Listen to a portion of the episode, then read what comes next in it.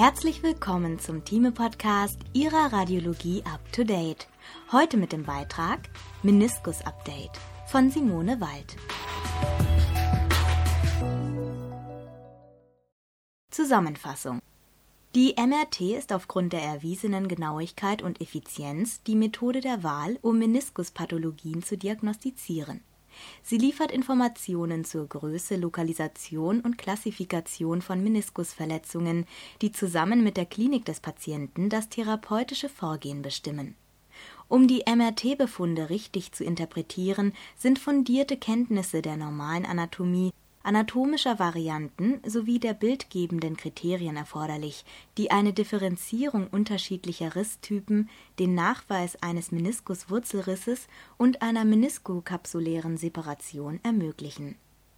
Anatomische und biomechanische Grundlagen um Meniskusrisse sensitiv zu detektieren und insbesondere auch um eine prognostische Einordnung von Verletzungen vorzunehmen, sind Kenntnisse zum Aufbau der Menisken, ihrer Fixierung im Gelenk und zu grundlegenden Funktionsprinzipien erforderlich.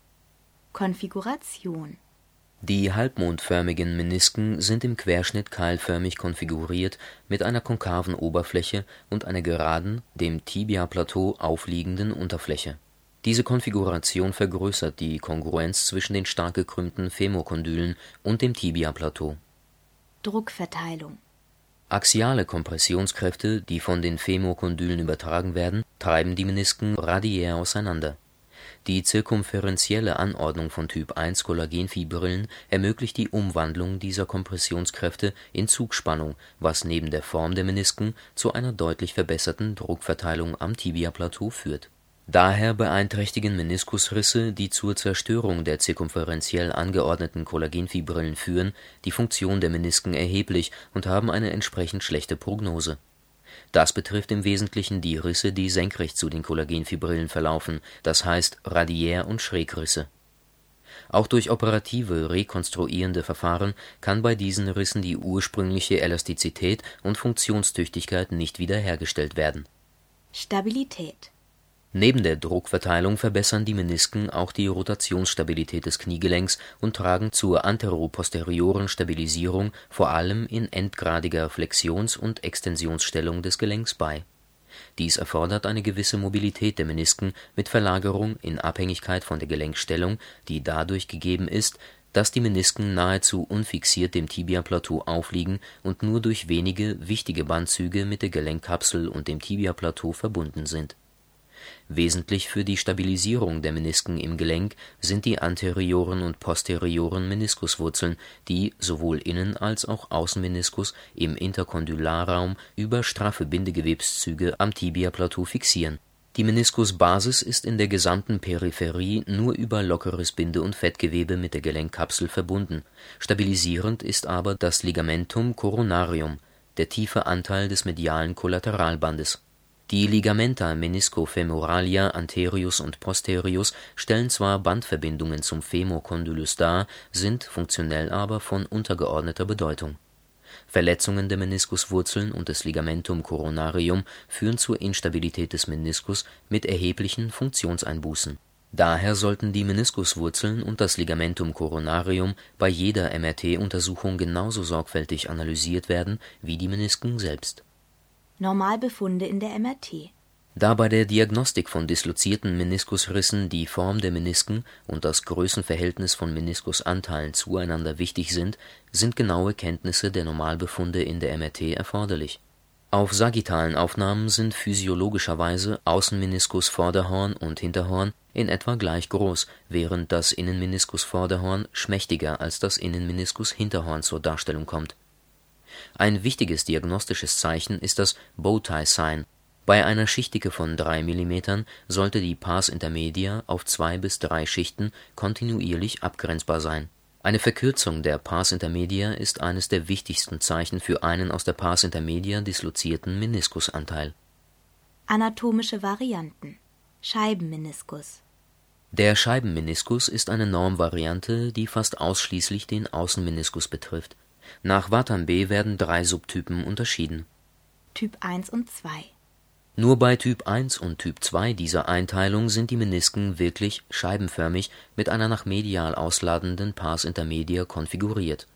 Als diagnostische Kriterien dieser Konfiguration gelten Bowtie-Sign auf > 4 bis 5 konsekutiven sagittalen Schichten. (normalerweise ist das Bowtie-Sign auf zwei bis drei Schichten auf sagittalen Aufnahmen abgrenzbar die Verbreiterung der pars intermedia führt zu einer Abgrenzbarkeit dieses Zeichens auf mehreren Schichten (Breite der pars intermedia >= 1,5 cm auf koronaren Aufnahmen). Typ 3 Beim Typ III, das heißt der Vrisberg-Variante, ist der Außenmeniskus bis auf eine Verdickung des Hinterhorns normal konfiguriert. Die entscheidende Abnormität ist das Fehlen der posterioren Meniskuswurzel und meniskokapsulärer Faszikel der Meniskus ist beim Typ III nach Wattenb dorsal lediglich über das meist verdickte Ligamentum meniscofemorale posterius im Gelenk fixiert. Dadurch ist der Meniskus hypermobil mit konsekutiven Subluxationen und entsprechender klinischer Symptomatik. Die Prognose der Vrisberg-Variante ist ungünstig. Häufig muss im Verlauf eine partielle oder sogar komplette Meniskektomie durchgeführt werden der Meniskus ist beim Typ 3 nach Wattambe-Dorsal lediglich über das meist verdickte Ligamentum meniscofemorale posterius im Gelenk fixiert.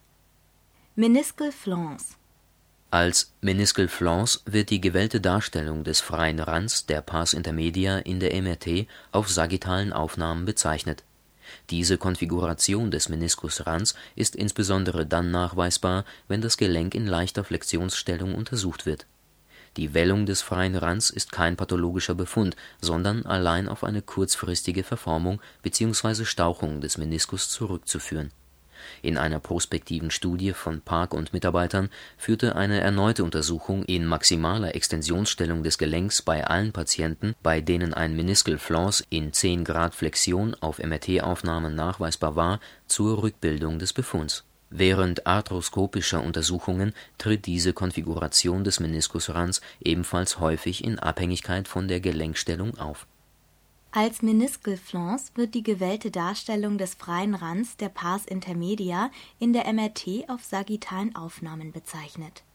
Untersuchungstechnik zur Untersuchung der Menisken werden von der Arbeitsgemeinschaft für muskuloskeletale Diagnostik der Deutschen Röntgengesellschaft, aber auch von vielen anderen internationalen Experten auf dem Gebiet der muskuloskeletalen Radiologie intermediär gewichtete Sequenzen mit spektraler Fettsättigung als Standard bzw. Basissequenzen empfohlen durch die etwas verlängerte Echozeit gegenüber der klassischen protonengewichteten Sequenz wird eine etwas stärkere T2-Wichtung und ein für die Gelenkdiagnostik optimierter Bildkontrast erreicht. Magic-Angle-Artefakte werden durch die verlängerte Echozeit unterdrückt.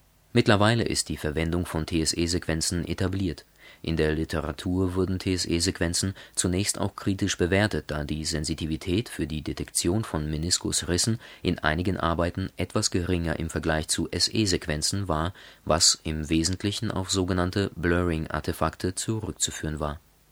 Durch Modifikationen der Sequenzen, insbesondere auch durch Begrenzung der Echozuglänge, konnten diese Artefakte aber minimiert bzw. eliminiert werden ein etabliertes Standardprotokoll zur Untersuchung des Kniegelenks umfasst triplanare, intermediär gewichtete TSE-Sequenzen, ergänzt durch eine koronare oder sagittale T1-gewichtete TSE-Sequenz. Vielversprechend scheint die Anwendung von dreidimensionalen, isotropen, intermediär gewichteten TSE-Sequenzen zu sein, die an Geräten mit höherer Feldstärke akquiriert werden können die Reduktion der Scanzeit, die höhere Ortsauflösung und die Möglichkeit, beliebige multiplanare Reformationen mit identischer Auflösung anzufertigen, sind objektive Vorteile, die sich aus der volumetrischen Datenakquisition ergeben. Allerdings waren bislang in vergleichenden Studien keine signifikanten Unterschiede in der diagnostischen Performance zwischen dreidimensionalen, isotropen, intermediär gewichteten TSE-Sequenzen und zweidimensionalen, intermediär gewichteten TSE-Sequenzen in der Meniskusdiagnostik nachweisbar. Ein etabliertes Standardprotokoll zur Untersuchung des Kniegelenks umfasst triplanare, intermediär gewichtete TSE-Sequenzen, ergänzt durch eine koronare oder sagittale T1-gewichtete TSE-Sequenz. Meniskusrisse Diagnostik Das bildgebende Kriterium eines nicht dislozierten Meniskusrisses ist eine lineare, flüssigkeitsäquivalente Signalanhebung im Meniskus, die Kontakt zur gelenkseitigen Oberfläche des Meniskus aufweist. Signalanhebungen, die in die kapselseitige Basis des Meniskus einstrahlen, dürfen nicht als Riss fehlinterpretiert werden. Meniskusrisse müssen auch von mukoiden Binnendegenerationen abgegrenzt werden, die als Signalanhebung im Meniskus ohne Oberflächenkontakt in Erscheinung treten die Sensitivität für Meniskusrisse steigt sprunghaft an, wenn das Kriterium einer Signalanhebung mit Oberflächenkontakt auf mehr als einer Schicht nachweisbar ist.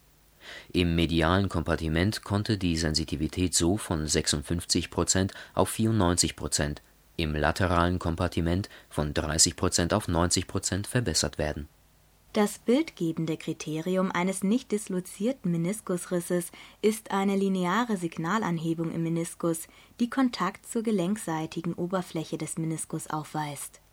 Die MRT ist aufgrund ihrer hohen Genauigkeit das primäre Untersuchungsverfahren bei der Diagnostik von Meniskusrissen. In einer großen Analyse mit gepoolten Daten ergaben sich allerdings Unterschiede für die Diagnostik von Innen und Außenmeniskusrissen die gemittelten Sensitivitäten und Spezifitäten für Innenmeniskusrisse lagen bei 93% und 88% Für Außenmeniskusrisse lag die Sensitivität immerhin noch bei 79% und die Spezifität bei 96% Klassifikation. Meniskusrisse werden entsprechend ihrer Verlaufsrichtung klassifiziert. Man kann sie in Bezug zur Längsachse des Meniskus oder in Bezug zur Raumebene einteilen in Bezug zur Längsachse des Meniskus unterteilt man in Longitudinalriss, Radiärriss, Schrägriss. In Bezug zur Raumebene unterscheidet man Vertikalriss, Horizontalriss. Sonderformen sind komplexe Risse, Korbhenkelriss, Flipped Meniskus. Horizontalriss Horizontalrisse sind typischerweise degenerativer Natur die Rissrichtung ist entweder streng horizontal mit Auslaufen in den freien Meniskusrand oder es findet sich, was insgesamt häufiger ist, ein leicht angulierter Verlauf, der in die Unterfläche des Meniskus einstrahlt. Da in der Regel bereits ausgeprägte mukoide Degenerationen vorbestehend bzw. koexistent sind, die genau wie der Riss in der MRT als lineare Signalanhebungen zur Darstellung kommen, wird die eigentliche Rissgröße häufig überschätzt Oft besteht lediglich ein kleiner Einriss an der Unterfläche des Meniskus, der bildgebend aber von den angrenzenden degenerativen Veränderungen nicht differenziert werden kann. Die Reparation horizontaler Risse ist schwierig, allerdings verlaufen sie häufig klinisch inapparent und gelten dann als nicht therapiebedürftig, weil bei dem Rissverlauf immer Anteile der zirkumferenziell ausgerichteten Kollagenfibrillen intakt bleiben, so dass die Funktion zumindest partiell erhalten bleibt auch bei symptomatischen Rissen ist oft ein Debridement mit Entfernung des mobilen Rissanteils ausreichend. Longitudinalriss Longitudinale Risse sind in Längsrichtung verlaufende vertikale Risse. Sie haben in der Regel eine primär traumatische Genese. Häufig sind die Risse in der peripheren oder der mittleren Zone des Meniskus lokalisiert da in der peripheren (roten) Zone des Meniskus das Heilungspotenzial sehr groß ist, können sogar Risse mit einer Ausdehnung über 7 bis 10 mm spontan heilen. Größere Risse in der peripheren Zone können zeitnah nach dem Trauma sehr gut rekonstruktiv behandelt werden. Risse, die in der zentralen Meniskuszone verlaufen, haben aufgrund der fehlenden Vaskularisierung eine deutlich schlechtere Prognose im Befund sollte aufgrund dieser prognostischen Unterschiede immer genau angegeben werden, wo der Riss verläuft. In der MRT erkennt man die Verlaufsrichtung longitudinaler Risse am besten daran, dass der Abstand des Risses zur Meniskusbasis auf sagittalen Aufnahmen immer gleich bleibt. Die Risse laufen weder in den freien Rand noch in die Peripherie des Meniskus aus ein partieller Longitudinalriss ist dadurch gekennzeichnet, dass der Riss nicht die gesamte vertikale Ausdehnung betrifft, also inkomplett ist. Größere Risse in der peripheren Zone können sehr gut rekonstruktiv behandelt werden, wenn dies bald nach dem Trauma geschieht. Radiärriss Radiärrisse verlaufen senkrecht zur Längsachse des Meniskus. Bei einem kompletten Riss werden die zirkumferenziell ausgerichteten Kollagenfibrillen vollständig zerstört, wodurch die Meniskusfunktion erheblich eingeschränkt ist. Es kann keine Ringspannung mehr aufgebaut werden, um die Druckverteilung im Gelenk zu verbessern. Während komplette Risse daher praktisch zu einem vollständigen Funktionsverlust des Meniskus führen, sind kleinere Risse weniger schwerwiegend, aber trotz geringer Größe oft klinisch symptomatisch. Radiäre Risse sind im Vergleich mit anderen Risstypen bildgebend schwieriger zu klassifizieren. In Studien ergab sich für die korrekte Charakterisierung radiärer Risse eine geringere Sensitivität in der Literatur sind daher unterschiedliche Zeichen beschrieben worden, mit denen radiäre Risse besser nachgewiesen und charakterisiert werden sollen. Als Cleft Sign wird eine Lücke bzw. eine vertikal orientierte Signalanhebung im Meniskus auf sagittalen oder koronaren Aufnahmen bezeichnet, die auf den radiären Riss, der orthogonal angeschnitten ist, zurückzuführen ist das Truncated Triangle Sign beschreibt den amputierten Rand des Meniskus auf koronaren oder sagittalen Aufnahmen, der zur Darstellung kommt, wenn die Schicht parallel bzw. im Rissverlauf liegt. Das Ghost Sign beschreibt das komplette Fehlen von Meniskusgewebe auf sagittalen Aufnahmen, wobei das signalarme Meniskusgewebe durch hohes Signal ersetzt ist das Ghost Sign kann bei kompletten radiären Rissen nachweisbar sein, wenn die Schicht, genauso wie beim Truncated Triangle Sign, im Rissverlauf liegt. Zur Definition des Ghost Signs gehört auch, dass der Meniskus auf den angrenzenden sagittalen Aufnahmen wieder normal zur Darstellung kommt das Marching Cleft Sign beschreibt die etwas unterschiedliche Position des Risses bzw. der vertikalen Signalanhebung auf sagittalen oder koronaren aneinander grenzenden Schichten, der Cleft wandert nach peripher oder zentral. In einer Arbeit von Harper und Mitarbeitern wurden ohne Beachtung dieser spezifischen Zeichen nur 37 Prozent der radiären Risse richtig klassifiziert durch Berücksichtigung des Cleft Sign und des Truncated Triangle Sign stieg die richtige Charakterisierung von radiären Rissen auf 76 Prozent. Die Beachtung aller vier Zeichen führte schließlich zur richtigen Klassifizierung von 89 Prozent der radiären Risse.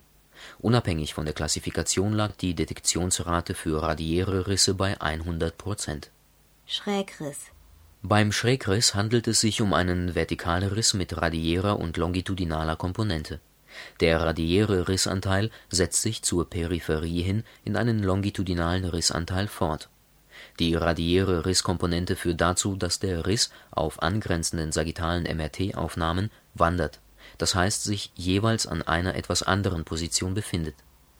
Der longitudinale Rissanteil ist bildgebend dadurch gekennzeichnet, dass sich dann die Position des Clefts nicht mehr ändert Größere Schrägrisse sind häufig sehr instabil und es kann dann zur Verlagerung des Lappenfragmentes in praktisch jede Richtung kommen.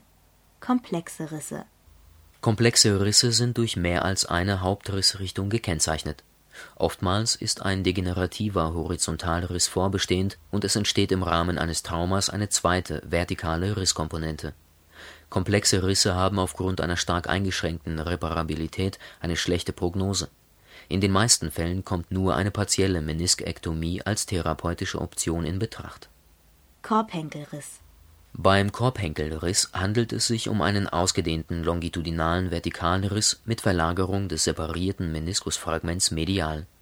Das Korbhenkelfragment kann zwischen der ursprünglichen Position und dem Interkondylarraum hin und her springen und so zu intermittierenden mechanischen Problemen mit Einklemmungssymptomatik führen der Innenmeniskus ist wesentlich häufiger als der Außenmeniskus betroffen. Wichtig ist, das verlagerte Fragment in der Bildgebung nicht zu übersehen. Da der Riss meist in der peripheren vaskularisierten Zone des Meniskus verläuft, sind chirurgische Rekonstruktionsverfahren in der Regel erfolgreich.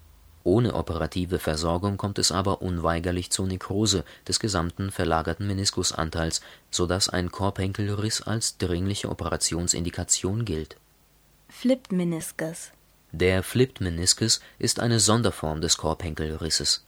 Es kommt hierbei zur Dislokation von Meniskusanteilen auf einen anderen orthotopen Meniskusanteil.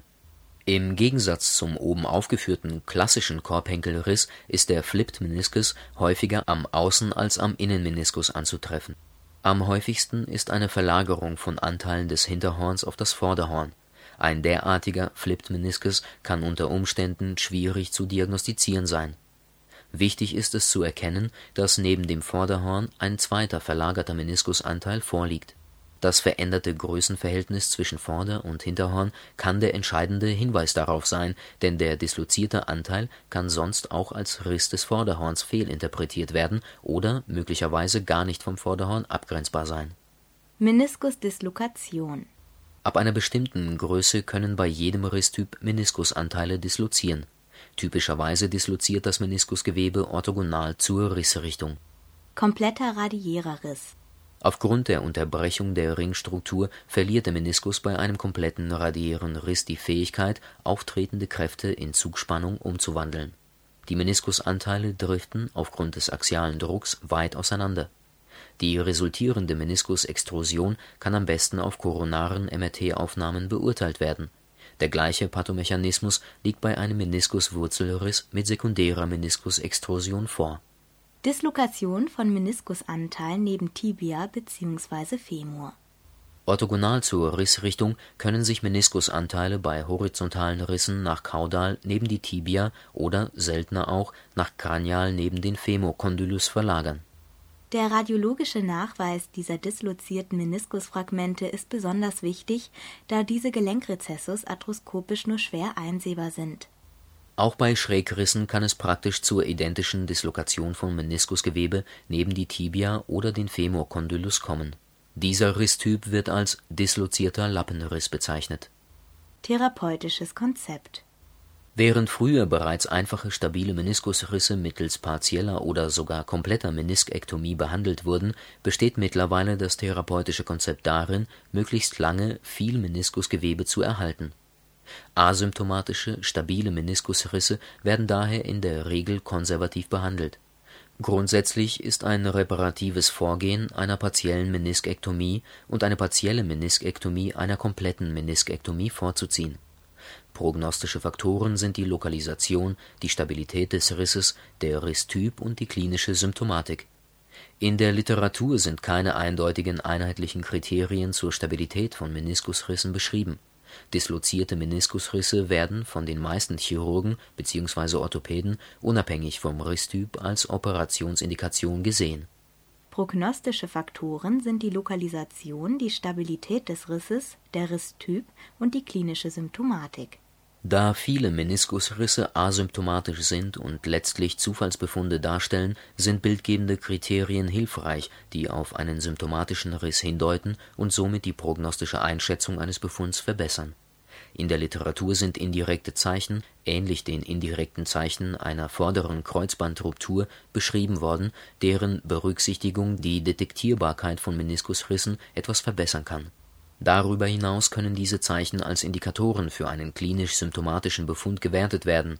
Dies wird gestützt durch die Ergebnisse einer vergleichenden Studie, in der die indirekten Zeichen eines Meniskusrisses ausschließlich an symptomatischen Gelenken mit Verdacht auf eine Meniskuspathologie nachweisbar waren.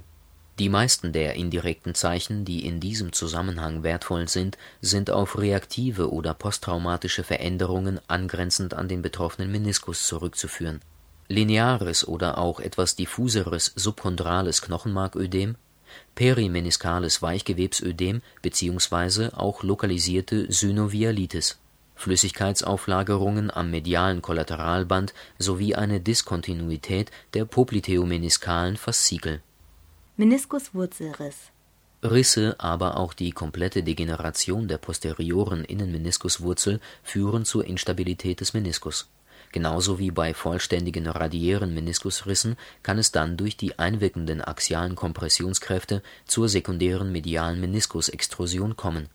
Posteriore Meniskuswurzelrisse am Außenmeniskus mit Extrusion des Meniskus nach lateral sind insgesamt seltener, bei Patienten mit vorderen Kreuzbandrupturen jedoch häufiger als am Innenmeniskus Während koronare und transversale MRT-Aufnahmen sehr gut geeignet sind, um die Diskontinuität am Tibiaplateau darzustellen, kann die Extrusion des Meniskus am besten auf koronaren Aufnahmen beurteilt werden. Die Degeneration der posterioren Wurzel des Innenmeniskus ist ein typischer Befund der medialseitig betonten Gonarthrose Lehrer und Mitarbeiter konnten eine starke Assoziation zwischen Pathologien der Meniskuswurzel, medialer Meniskusextrusion und degenerativen Veränderungen im betroffenen Gelenkkompartiment nachweisen. In dieser Arbeit wurde die mediale Meniskusextrusion definiert als ein Überragen der Tibiakante von Größe = 3 mm durch den Meniskus auf koronaren Aufnahmen. Dieser Grenzwert wurde mittlerweile auch von anderen Autoren übernommen. Die Ergebnisse der Arbeit von Lehrer und Mitarbeitern legen nahe, dass die Degeneration der Meniskuswurzel mit sekundärer Extrusion des Meniskus zur Progression degenerativer Veränderungen führt. Meniskokapsuläre Separation Als meniskokapsuläre Separation wird ein Abriss der Meniskusbasis von der Gelenkkapsel bezeichnet, die meist als Begleitverletzung im Rahmen von Distorsionstraumen auftritt. Grundsätzlich ist die Verletzung medial häufiger als lateral am Innenmeniskus reißt die Basis meist dorsal und/oder medial von der Kapsel ab, am Außenmeniskus meist dorsal. Das Fortschreiten der Verletzung wird hier oft durch den Popliteusschlitz verhindert. Streng genommen muss die meniskokapsuläre Separation von Rissen des Ligamentum coronarium und von sehr peripheren Meniskusrissen differentialdiagnostisch abgegrenzt werden die Verletzungen sind allerdings nicht nur morphologisch, sondern auch, was den zugrunde liegenden Pathomechanismus und die Prognose betrifft, sehr ähnlich. Die Verletzung kann auf koronaren und sagittalen Aufnahmen abgrenzbar sein. Als verlässlichste Zeichen sind in der Literatur Flüssigkeit um den Meniskus und auch eine irreguläre Darstellung der Meniskusbasis beschrieben in einer bereits etwas älteren Studie wies die MRT allerdings nur einen sehr geringen positiven prädiktiven Vorhersagewert für die Diagnose einer meniskokapsulären Separation auf, so dass die MRT als diagnostisches Verfahren für diese Verletzung in Frage gestellt werden muss bzw. die Genauigkeit in neueren Studien reevaluiert werden sollte die Verletzung führt zwar zu einer Instabilität des Meniskus, aber aufgrund der starken Vaskularisierung in der Peripherie des Meniskus besteht ein sehr hohes Heilungspotenzial, so dass von den Orthopäden bzw. Chirurgen häufig ein konservatives Vorgehen bei der Verletzung, das heißt die temporäre Ruhigstellung des Gelenks, gewählt wird. Kernaussagen die diagnostischen Möglichkeiten der MRT gehen über die Detektion von Meniskusrissen weit hinaus bei sorgfältiger Analyse der Untersuchungen können prognostische und therapierelevante Faktoren wie Größe, Lokalisation und Rissmorphologie genau beurteilt werden. Die Kenntnis verschiedener Hilfskriterien verbessert insbesondere den unter Umständen schwierigen Nachweis von dislozierten Meniskusrissen. Die genaue Analyse der Meniskus stabilisierenden Strukturen gehört zwingend zur Untersuchung der Menisken dazu